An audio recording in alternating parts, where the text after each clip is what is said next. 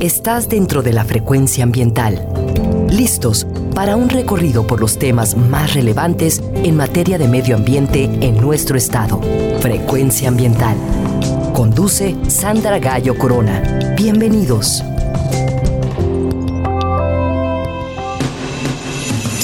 Darling, darling, turn the lights back on now. Watching, watching, as the credits all roll down and crying, crying. You know we're playing to a full house, house. No heroes, villains, one to blame. While wilted roses fill the stage, and the thrill, the thrill is gone. Our debut was a masterpiece, but in the end, for you and me, hold this show, it can't go on. We used to have it all, but now's our curtain call. So hold for the applause, oh, oh, oh, oh. and wave out to the crowd and take our final bow. Oh, it's our time to go, but at least we stole the show. At least we stole the show. At least we stole the show. At least we stole the show. At least we stole the show.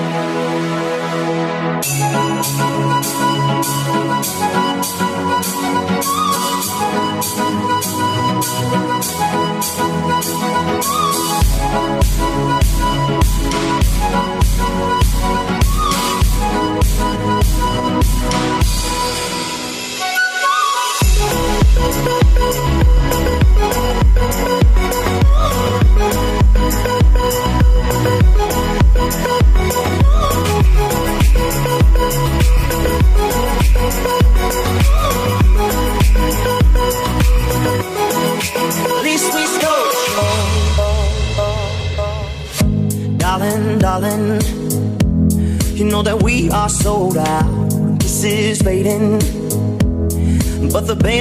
on now.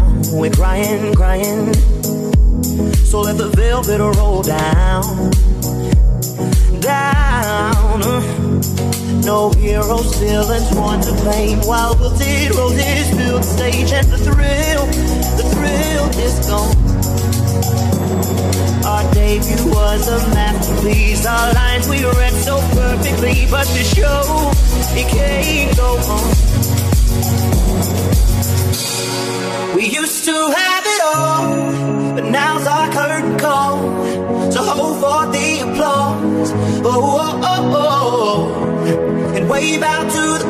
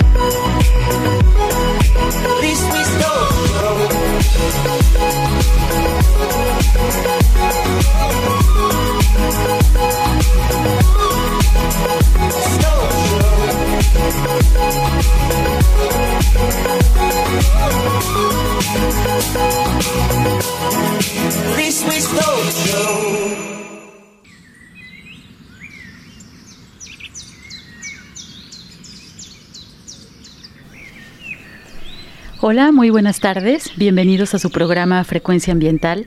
Mi nombre es Sandra Gallo y los acompañaré hoy sábado 12 de octubre hasta las 3 de la tarde. El día de hoy iniciamos nuestro programa con Caigo y su canción Stole the Show, poniendo un poco de ritmo para este sábado. ¿Cómo están? ¿Cómo se encuentran en las diferentes partes de Jalisco, aquí en zona metropolitana de Guadalajara? Espero estén disfrutando del día de hoy y pues bueno, que todo salga muy bien en su fin de semana. Estamos transmitiendo desde Jalisco Radio, aquí en la zona metropolitana de Guadalajara, a través del 96.3 de FM y del 630 de AM. Gracias a quienes nos escuchan desde Ciudad Guzmán y también en la región de la costa, en la ciudad de Puerto Vallarta. También saludamos a quienes nos escuchan a través de su teléfono móvil y a través de www.jaliscoradio.com, en donde pueden escucharnos desde cualquier parte de este bello planeta. Y también quiero recordarles nuestras vías de comunicación a través de Twitter. Eh, se pueden comunicar con nosotros en frecuencia ambiental a través de arroba semadethal y a través de la página de Facebook, Secretaría de Medio Ambiente y Desarrollo Territorial, para cualquier comentario. Bien, en nuestro programa del día de hoy estamos celebrando justamente hoy, sábado 12 de octubre, el Día Mundial de las Aves Migratorias. Así que pues pónganse cómodos, ya que tenemos un invitado experto en aves que trabaja en la Iniciativa para la Conservación de las Aves de Norteamérica de la CONAVIO con quien nos vamos a enlazar en unos minutos más desde la Ciudad de México para que nos platique acerca de este importante tema y de por qué justamente en México tenemos una gran diversidad de especies. Creo que pues para platicar un poco de este tema de las aves, las aves migratorias, el paso número uno es que debemos conocer por qué México es un país muy importante en la migración de fauna. Sabemos por ahí la migración, por ejemplo, de ballena jorobada, que eh, viene por el mar del Océano Pacífico desde el norte a tener a sus ballenatos aquí en, la región de Puerto Vallarta, de Bahía de Banderas. Más adelante tendremos un programa exclusivo de ballenas para que no se lo pierdan, pero también México es un lugar muy importante para la migración de las aves. Eh, si ubicamos en el mapa, sí, que se imaginen en dónde se encuentra México. ¿Recuerdan la posición que tiene México en el continente americano? es evidente que nuestro país conecta a Norte y Sudamérica. Sí, lo ubican, estamos justo en la parte media. Además de que somos este puente entre la región norte y sur del continente americano, pues fíjense que tenemos más de 11.000 kilómetros de costa que se encuentran distribuidos en dos océanos, el Pacífico y el Atlántico por hablar a grandes rasgos. Entonces, eh, nuestro territorio tiene una posición geográfica pues muy privilegiada, debido a eso somos un país megadiverso, ya lo habíamos platicado, y eh, si bien en México tenemos inviernos muy fríos, pues no son comparables con las temperaturas extremas de Alaska, Canadá o la Patagonia, que son los extremos este, tanto norte como sur de nuestro continente. Eh, para nuestro país, pues podemos identificar dos periodos principales en la migración de las aves. Básicamente vemos eh, grandes movimientos de aves en la época de primavera y durante el otoño también. Entonces, estas dos son eh, las principales temporadas en donde tenemos grandes grupos de aves migrando a través de nuestro territorio. Justamente estas temporadas en donde la escasez de alimento en las regiones donde el clima es extremo, pues obliga a las aves a bajar miles de, a viajar, perdón, miles de kilómetros para encontrar un mejor clima y para poder sobrevivir. Básicamente, pues está muy relacionado con el alimento. En los lugares que el clima está eh, muy extremo, muy frío, pues bueno, hay carencia de alimento, entonces las aves se ven obligadas a desplazarse para justamente poder sobrevivir. México tenemos identificadas, bien, bien identificadas, hay muchas personas que están haciendo eh, estudios ubicados geográficamente en estos lugares donde les voy a mencionar ahorita. Principalmente nuestro país cuenta con cuatro rutas migratorias principales. Estamos hablando de la ruta del Pacífico. Bueno, yo estoy contando con que ustedes me están siguiendo con su mapa mental de nuestro territorio, cómo estamos este, ubicados en, el mapa. La ruta del Pacífico es la, aquella que sigue toda la costa oeste desde Baja California hasta Chiapas. Obviamente las aves vienen desplazándose por la costa de California, de Oregon, toda esta, esta eh, parte del Océano Pacífico que eh, pues comprende ¿no? esta ruta del Pacífico. La segunda ruta bien identificada que tenemos es la ruta central que es utilizada por todas esas aves de las praderas de Norteamérica que migran a través del altiplano central y de las sierras madre oriental y occidental, es decir, entrando por Chihuahua, también una parte de Coahuila, Durango, San Luis Potosí, bueno, se, se pueden ver eh, grandes migraciones de este tipo de aves de las praderas y esa es la segunda ruta. Otra ruta que tenemos en nuestro país es la ruta del río Mississippi, es decir, que eh, las aves utilizan justamente la cuenca del río Mississippi, atraviesan el Golfo de México y tienen un paso importante por nuestra península de Yucatán para desplazarse este, al sur. Esa es la tercera ruta. Y tenemos una cuarta ruta que es la ruta atlántica, es decir, que desde la península de la Florida se siguen a través de la península península de Yucatán y pues van en dirección a Centro y Sudamérica. Todas estas rutas migratorias se tienen eh, muy bien identificadas. Ahorita con tanta tecnología que tenemos, incluso podemos ver por radar, son imágenes muy, muy interesantes, que, que podemos ver los grandes grupos de aves, los radares este, satelitales los detectan, sí, con esto de su rastreo, pues muy, muy minucioso, podemos ver eh, las grandes concentraciones de aves moviéndose de un lugar a otro y pues esto también es muy estudiado cuando tenemos los fenómenos meteorológicos en la zona del Caribe, por ejemplo, eh, que, afectan, ¿no? Los huracanes que afectan justamente o pueden coincidir ahorita que es otoño, ahorita tenemos una temporada activa de migración y tenemos una temporada activa de huracanes también en la zona este del Caribe, de la región del Atlántico. Entonces, bueno, estos estudios se están realizando de manera muy minuciosa y tenemos muchísimos datos. Por eso lo que les comento de que México, pues se tienen identificadas estas cuatro rutas migratorias principales. Eh, ahora ustedes yo creo que se preguntarán, pues cómo es que las aves se orientan para seguir estas rutas. Es decir, nosotros tenemos los satélites, tenemos este, herramientas, pero pues ellos no tienen más que sus alas, ¿no? Digamos, para, para volar. Pues fíjense que se sabe que las aves tienen un tipo de mineral que les ayuda a detectar el campo magnético de la Tierra. Esto lo tienen ellos, es decir, nacen con ellos, lo tienen eh, muy cercano en la zona de su cerebro y esto les ayuda a orientarse hacia el sur o hacia el norte, es decir, estamos hablando como si fuera una brújula interna. Esto es, es eh, muy interesante. Imagínense que nosotros, bueno, nos perdemos a veces en el estacionamiento de un centro comercial cómo vamos a encontrar la ruta hacia Canadá o hacia Alaska. Pues bueno, las aves tienen justamente estas adaptaciones. Em, también se cree que las aves pueden identificar visualmente los patrones geográficos del paisaje, como las montañas, los ríos o los lagos, que pues les ayudan a, orientarse. Es decir, cuando hay eh, cambios drásticos en, en, el paisaje, pues eso obviamente también las, las desorienta. Pero en el caso de, los lagos, por ejemplo, aquí en la región occidente, pues tenemos zonas migratorias eh, muy interesantes, Chapala, por ejemplo, la región de las lagunas, que son sitios Ramsar, la laguna de San Marcos, de Sayula, eh, estos sitios que justamente hacia el invierno, cuando atravesamos la, carretera, pues podemos observar gansos eh, y otras aves que no son, digamos, eh, no pasan el tiempo completo aquí en nuestro territorio, pero pues ahorita justo está iniciando la migración de, de otoño y bueno, queda, es nuestro programa del día de hoy de frecuencia ambiental celebrando hoy 12 de octubre pues el Día Mundial de, de las Aves Migratorias. Em, fíjense que algunos imaginarían este, que las aves podrían migrar a cualquier hora del día, pero muchas de ellas, la mayoría de las especies migran de noche y se cree que pueden orientarse según la posición de las estrellas. Aparte, bueno, pues hace menos calor de noche y hay menos depredadores. Es una adaptación ahí muy interesante.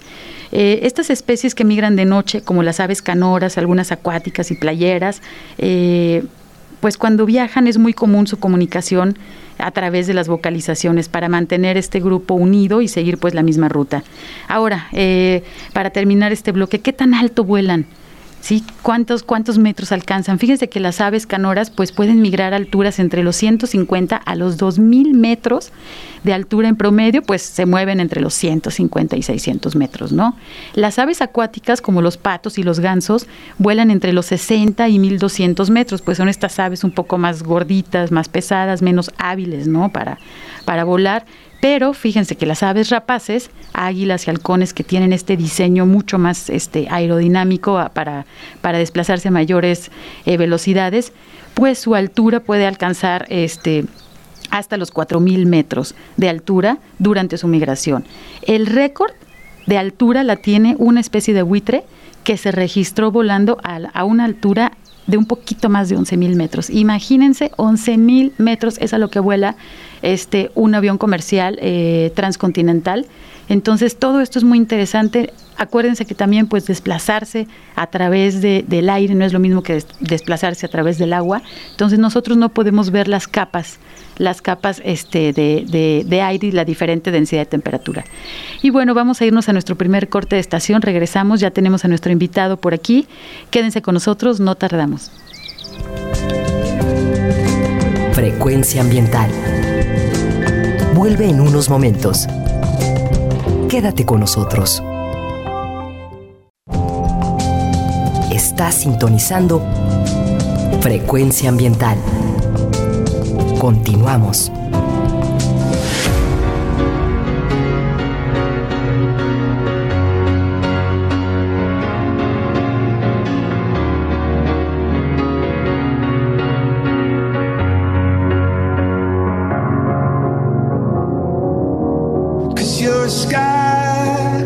sky.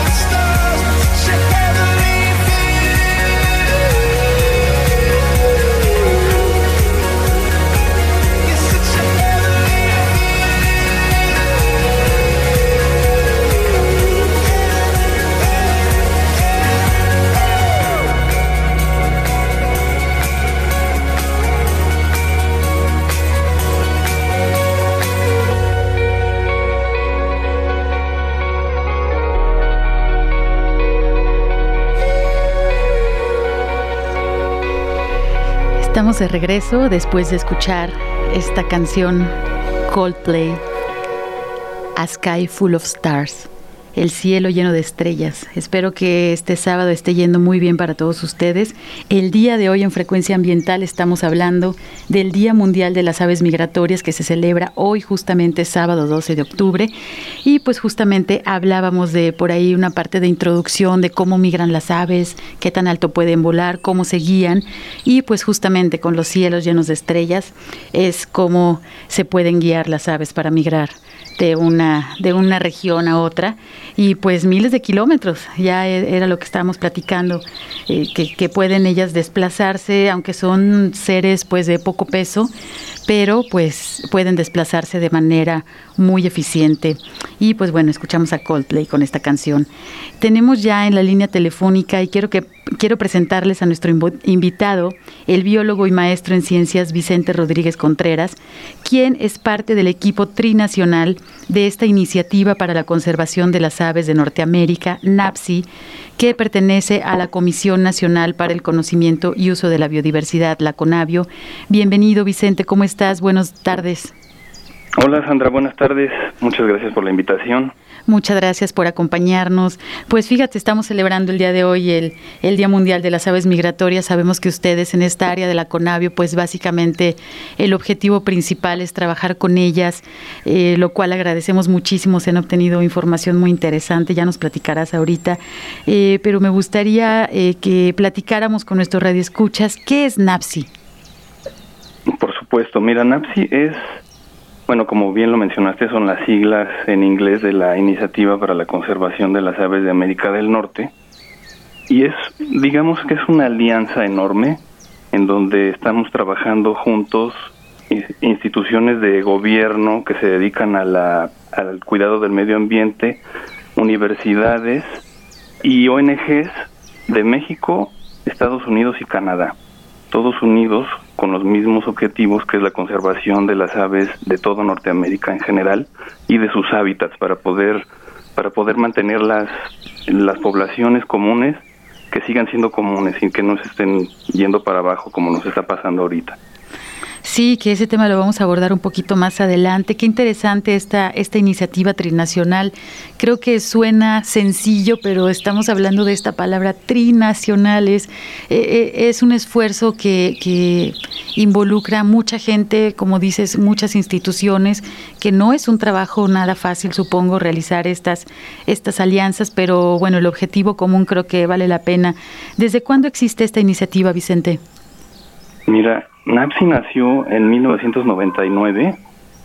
Nace a raíz de que los gobiernos empiezan a hablar entre sí por un tema totalmente diferente, que era el Tratado de Libre Comercio. En ese momento, las agencias de medio ambiente se dan cuenta que surge una oportunidad de colaboración, empiezan a trabajar juntas y crean la Comisión para la Cooperación Ambiental. Dentro de esta comisión se dan cuenta que un tema muy importante para todas las agencias es el tema de las aves migratorias. Y entonces se crea un, un sitio especial, una alianza que se dedique solamente a temas de aves migratorias y bueno, se expandió a temas de, de aves en general de toda Norteamérica. Ahí es cuando empezamos a trabajar en colaboración con los tres países y pues hasta ahorita llevamos trabajando ya un buen rato y cada vez tenemos como más claros los objetivos y mejores herramientas y todo. Ok, qué interesante. Este, justamente eh, me surge ahí la duda, ¿cuál es el objetivo o los objetivos que tiene NAPSI? Bueno, el objetivo, nuestra misión general es mantener las poblaciones de aves de Norteamérica comunes, digamos, que, que tratemos de mantener a todas las especies que compartimos, que las que son comunes sigan manteniéndose comunes y las que no son comunes porque ya están en algún peligro, que las podamos rescatar y que podamos mantener sus poblaciones y levantarlas.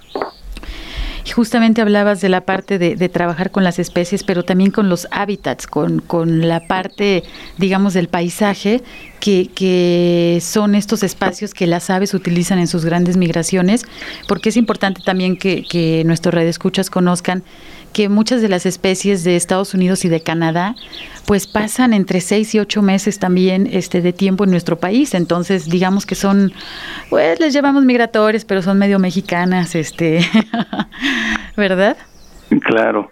De hecho como que generalmente uno pensaría que al ser migratorias pues solamente nos visitan un ratito aquí en el en el centro y sur de América pero como bien dices pasan más tiempo en las partes donde están pasando el invierno o en las partes donde están viajando que el tiempo que dedican al sitio donde se están reproduciendo, que es el, en Norteamérica.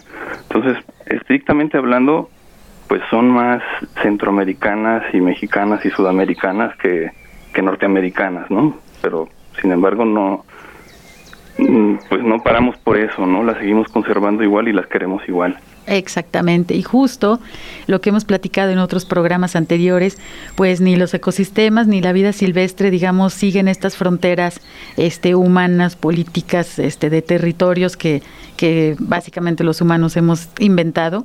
Y, y, las grandes migraciones pues se hacen a través de, diferentes países, muchos kilómetros, de ahí la importancia yo creo de, de tener una una iniciativa como NAPSI que justamente sea trinacional y que involucre a diferentes este, sectores de la sociedad. Eh, Vicente, ¿alguno de los, eh, pro, de los proyectos que nos puedas compartir que hayan tenido más éxito o que sean más emblemáticos de esta iniciativa que están trabajando? Mira, pues uno de nuestros objetivos era precisamente generar más información sobre el estado de las aves, el estado de las poblaciones, tanto a nivel Norteamérica como a nivel México, ¿no? Entonces nosotros, perdón, nosotros estamos tratando de expandir la ciencia ciudadana como una como una actividad en la cual podamos empezar a generar información eh, con ayuda de la gente que está afuera observando las aves y a la vez estamos creando conciencia sobre sobre las aves mismas y sobre cómo conservarlas cada quien en, su hábitat. Ok, ahorita mencionaste un par de palabras, ciencia ciudadana. Ciencia ciudadana este, es, es algo muy interesante que está sucediendo en diferentes partes del mundo. Muchas personas yo creo piensan que nada más los biólogos o los ornitólogos, que es la especialidad, la ornitología que se dedica al estudio de las aves, pensarían que nada más los científicos, digamos, los, los que nos dedicamos a las ciencias naturales, pues somos las personas encargadas, ¿no? De, de hacer estas observaciones. Pero ahorita que mencionas la parte de ciencia ciudadana, que me parece súper valioso porque aparte las aves, creo yo, son eh, eh, son especies de fauna como muy carismáticas que históricamente son muy atractivas y a muchísima gente, digo, ¿quién no ha disfrutado de ver del paso de, de un ave, de un águila, que, que, o no sé, de alguna otra especie, un quetzal en la parte del sureste, eh, águila real, ¿no? En la parte del centro, del norte de, de México? Que realmente es, es un deleite, ¿no? Poder eh, compartir algún espacio y algunos momentos con este tipo de fauna. Esta parte de ciencia ciudadana, ¿cómo ha sido recibida, digamos, por la misma ciudadanía? Eh, ¿Han tenido buena respuesta de cooperación? ¿Sale la gente a, pajarear literalmente a, a, sus parques, a sus reservas? ¿Cómo, cómo han visto ustedes esta, esta respuesta de la ciudadanía? Mira, afortunadamente hemos tenido mejor respuesta de la que esperábamos cuando iniciamos con estas actividades hace 10, 15 años. Era un momento en el que pocas personas te encontrabas en la calle como observando eh, pájaros de repente, ¿no? Era, era rarísimo y a la gente se les quedaba viendo muy extraño. y afortunadamente hemos empezado a colaborar con, por ejemplo, con la Universidad de Cornell, adaptando y desarrollando aplicaciones, plataformas para ayudar a la gente no solo a que tengan una forma de, de contar las aves o de llevar registro de lo que están observando, sino también de aprender desde el principio que pueden, este, cómo pueden empezar a observar a las aves, cuáles son las que están en sus lugares. Y eso, junto con las redes sociales, nos ha ayudado muchísimo a, a que la gente tenga aceptación hacia esta actividad, ¿no? Ya es, ya es mucho más común, al menos en varias ciudades de México encontrarse grupos de, de personas, de chavos que están con binoculares observando las aves en cada sitio, saliendo a parques, a, áreas naturales protegidas y, están siendo un pilar en la generación de información sobre todo, porque tenemos un vacío muy grande de información y gracias, o sea, es como decías, es una actividad que nos permite llenar lo que no estamos pudiendo llenar los científicos, porque es muchísimo trabajo lo que nos tomaría para llenar estos vacíos de información, y la gente con mucho gusto está participando y nos está contando lo que está observando, y gracias a eso nos estamos dando una idea más general de cómo están, cómo les está yendo las aves en los diferentes ecosistemas de México. Qué interesante y qué buena noticia que hayan tenido eh, esta respuesta positiva. Y sí, como lo comentas, bueno, nosotros cuando estábamos estudiando biología, este, pues no existían prácticamente las redes sociales. Ahorita que, que lo estás comentando, sí, me, me, me, hizo pensar porque pues nosotros estudiábamos las aves con las guías impresas, este, no teníamos toda esta información que ahorita está pues prácticamente disponible en la palma de nuestra mano. Y me da mucho gusto saber que, que las personas se involucran, pero como dices, para hacer el reporte de, de qué especie estás observando, pues debes de tener un, un poco de preparación, ¿no? Así es, que es una preparación muy básica. Y lo bueno de todas estas nuevas tecnologías, nuevas formas de compartir información y de compartir experiencia con otras personas, es que puedes aprender muy rápido y la gente te ayuda, ¿no? Te puede te puede corregir lo que estás observando mal entonces, el, digamos que el aprendizaje es muchísimo más rápido de lo que nos tocó a nosotros hace, hace ya algunos años, ¿no? Porque en tiempo real la gente te puede decir si es, si es un ave, si estás equivocado en tu registro o no, o te puede incluso decir a dónde ir para ver a las especies que tú estás queriendo ver. Es una gama de posibilidades que hay ahorita que nos está facilitando el trabajo a la gente que está aprendiendo y a nosotros que queremos que llegue a más gente toda esta información. Qué interesante y no, qué buena noticia. Me da mucho gusto el esfuerzo que se está realizando, pues obviamente está teniendo buenos resultados. Y es importante también platicarle a nuestros radioescuchas, pues que México es el octavo lugar mundial en diversidad de aves. Eh, no sé si las eh, la numeralia ha cambiado, pero tengo por aquí registrado más o menos como 1097 especies que tenemos en México. No sé si sabes que haya cambiado por ahí con estos nuevos estudios genéticos que tengamos más especies. Exacto, el número varía dependiendo de cada vez que los los encargados de la taxonomía revisan. Y entonces fluctúa siempre como entre 1090 y 1110 especies. En general decimos que tenemos como 1000 1100 especies de aves en México, de las cuales casi 100, o sea, cerca de 100 son endémicas, o sea, es el 10% de las aves solamente las puedes encontrar aquí en México. Ajá, qué interesante. Eso, eso es un, un, valor agregado a nuestra riqueza natural. Es decir, hay mucha gente que viaja. De hecho, eh, eh, el movimiento eh, de, de, observadores de aves es todo un movimiento.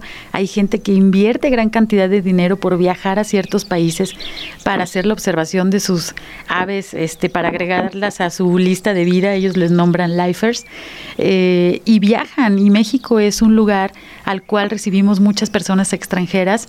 Eh, orgullosamente el occidente de México es una zona que tiene pues muchas especies endémicas también, entonces recibimos a mucha gente que pajarea eh, de otros países y que vienen justamente a hacer la observación de aves.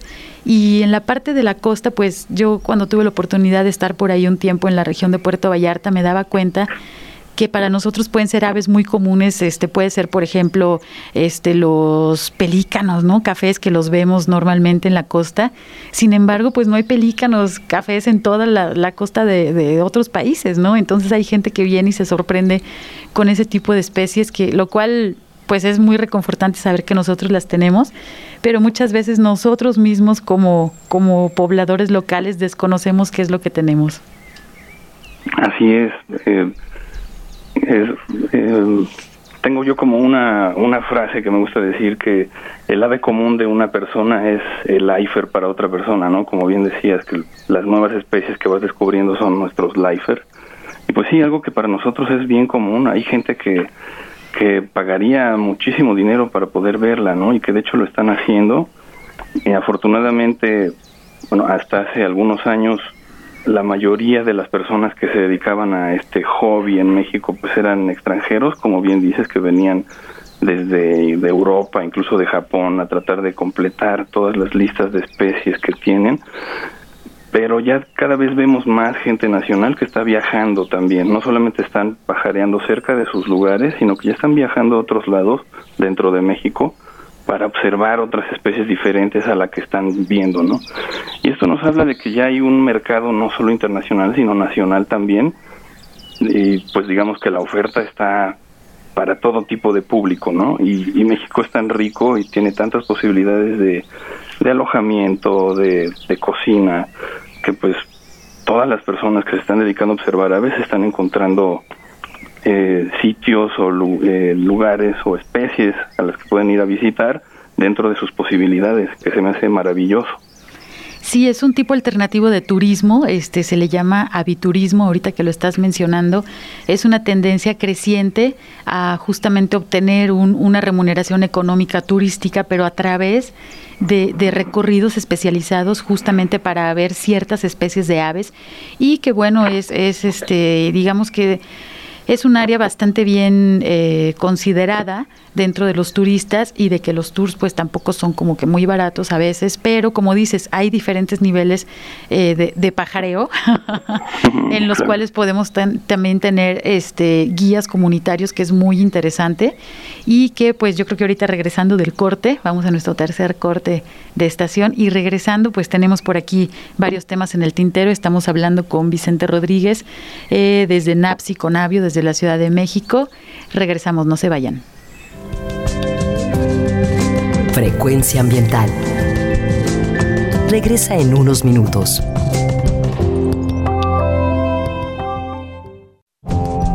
Estamos en la misma frecuencia. Frecuencia ambiental.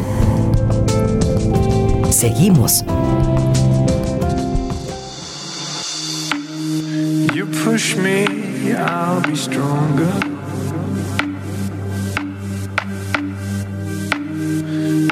Kiss me, I can fly.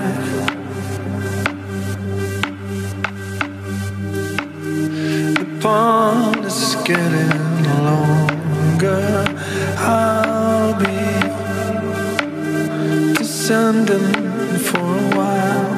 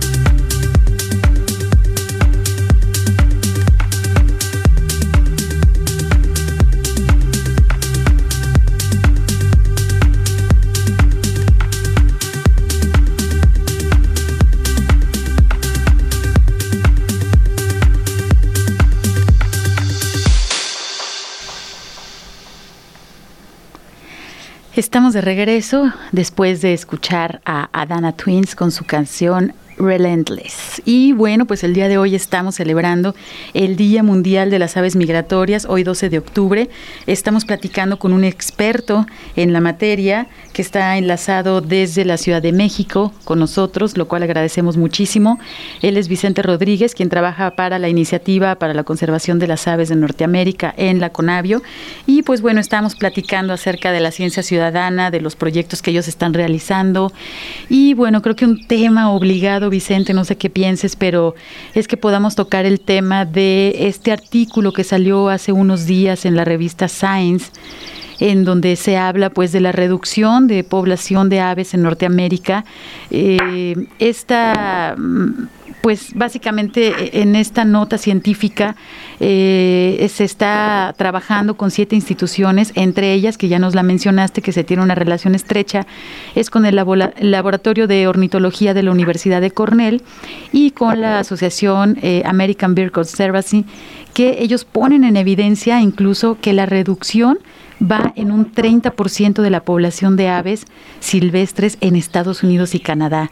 Este dato este, me parece muy preocupante y definitivamente afecta a México debido, como ya lo mencionamos, pues que las especies migratorias que ellos están considerando en este artículo eh, que están en Estados Unidos y Canadá, pues pasan muchos meses, incluso medio año, un poco más de medio año en nuestro país. Y el dato que, que tengo por aquí es que se analizaron 529 especies de aves y se llegó a la conclusión histórica de que 2.9 billones de aves se han perdido en los últimos 50 años. Eh, entre las técnicas utilizadas para rastrear pues estas aves durante la migración se cuenta con un radar vía satélite que permite observar los grandes grupos de aves, como ya les estaba eh, platicando al inicio del programa. Estos eh, grupos de aves que atraviesan nuestro continente y que se encontró una reducción del 14% desde el año 2007 y pues estos datos nos, nos están representando una pérdida de la biodiversidad e incluso lo mencionan que es una nueva etapa en la historia natural moderna de encontrar este tipo de información que pues no es para nada eh, alentadora, pero pues no sé ¿qué, qué opinión tienen ustedes desde NAPSI acerca de esto que se publica en la revista de Science. Pues nos preocupa, por supuesto. Eh, una, una de las cosas que quisiéramos hacer notar antes que nada es que esta información se compiló gracias a la participación de un montón de personas que, que han estado ayudando en proyectos de ciencia ciudadana. El, la fuente más importante de datos para hacer este, este análisis fue un programa que se llama el Breeding Bird Survey o el conteo de aves en reproducción. En Estados Unidos y Canadá ellos tienen más de 40 años saliendo todos los años a contar las aves con la participación de la ciudadanía y gracias a esa información es que ellos pudieron hacer como este esta compilación.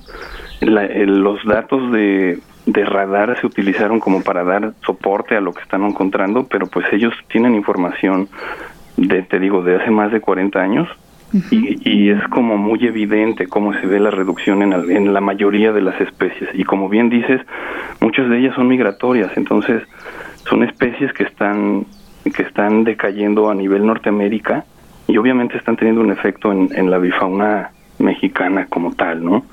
Son especies que, que la mayoría de ellas son insectívoras, entonces cuando están migrando tienen un efecto, un, una, un aporte ecológico que es como de controladores de plagas, este plagas de la agricultura o incluso insectos que nos perjudican como mosquitos y pues al, al no estar ellas eh, al 100% pues vamos a ver un, un efecto sobre de nuestros cultivos y sobre de nuestra salud incluso, ¿no?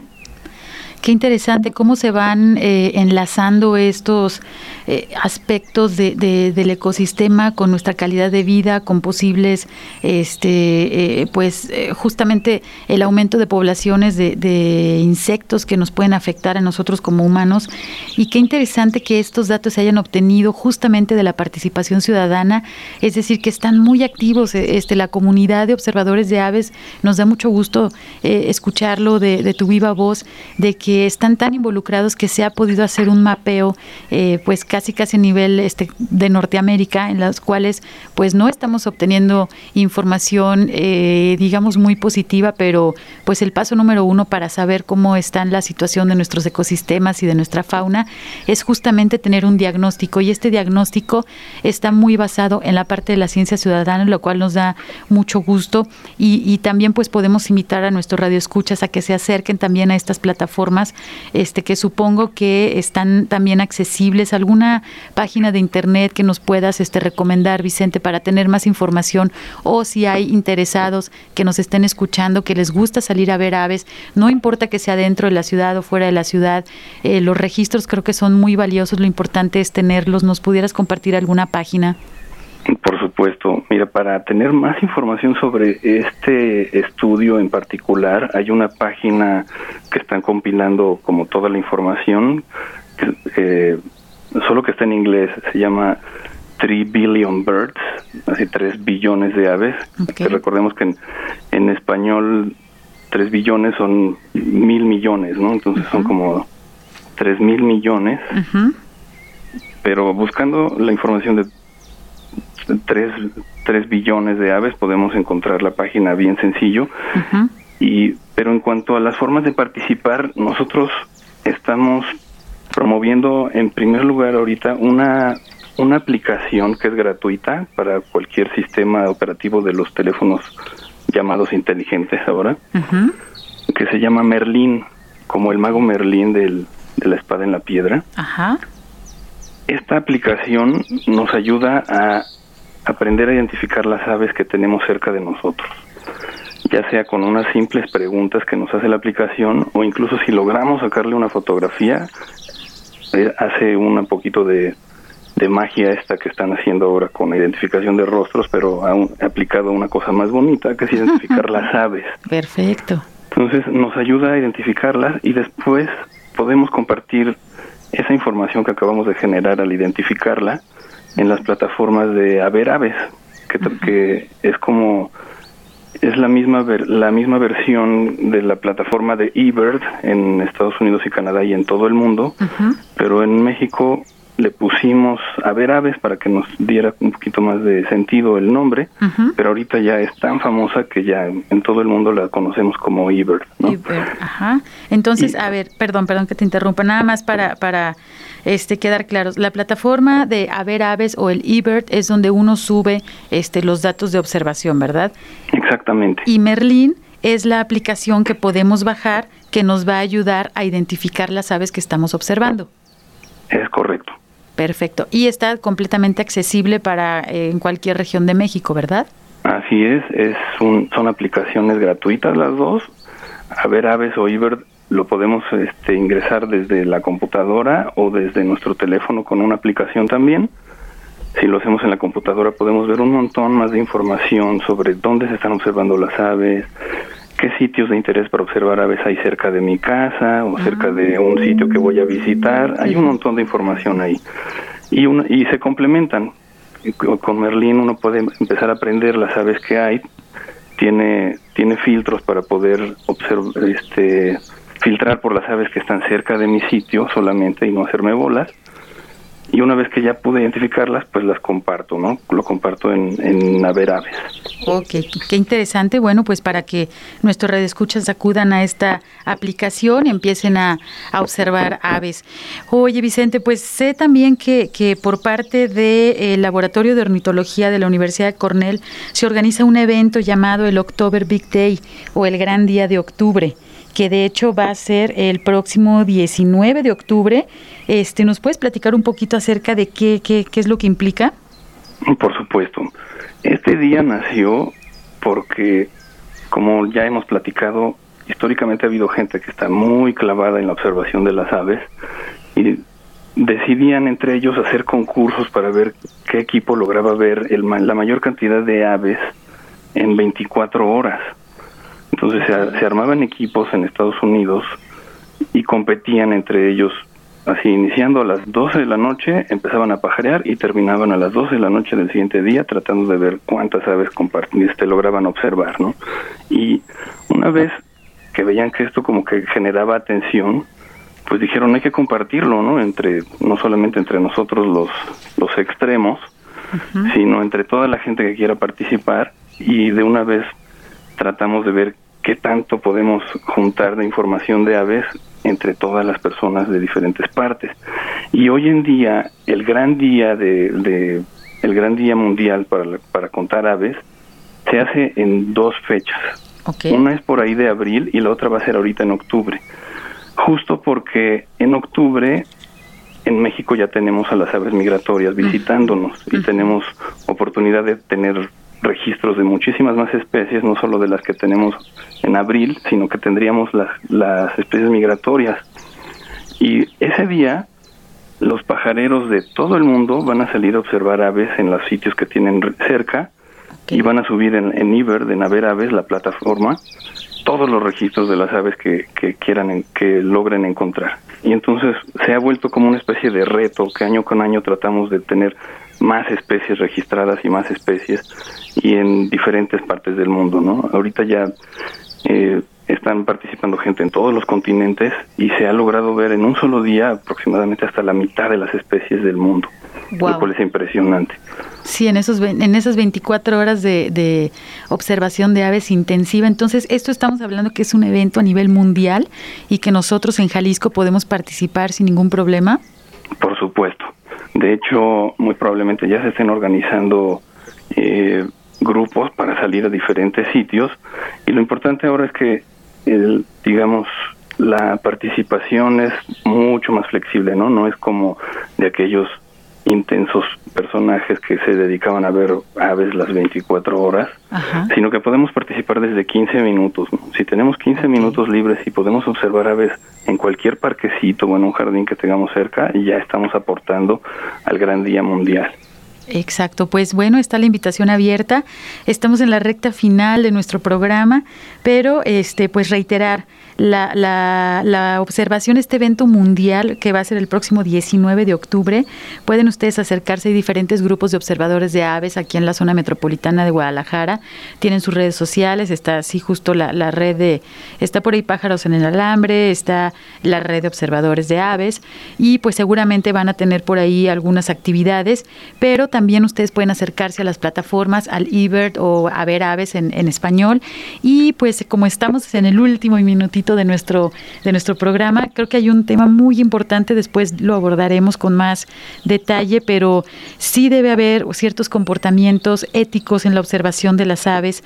Este Vicente, que nos pudieras dar en medio minuto rápido algunas de las consideraciones que, que tenemos que tomar en cuenta al salir a observar aves.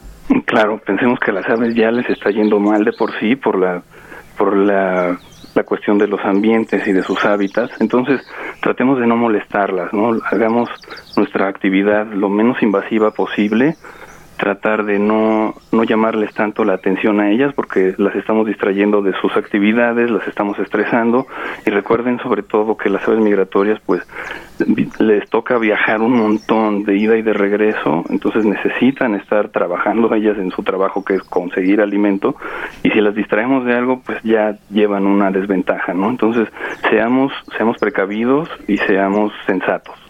Ok, Vicente, pues muchísimas gracias, agradezco tu presencia, eh, espero tenerte de nuevo en Frecuencia Ambiental. Nos despedimos, gracias Marco Barajas por tu apoyo en la producción, nos escuchamos el próximo sábado, buen fin de semana, hasta luego. Por hoy ha sido todo en Frecuencia Ambiental. Te esperamos el próximo sábado a las 2 de la tarde para seguir explorando los temas relevantes del medio ambiente de nuestro estado y más allá. Frecuencia Ambiental, una coproducción de la Secretaría de Medio Ambiente y Desarrollo Territorial y JB Jalisco Radio. Hasta entonces.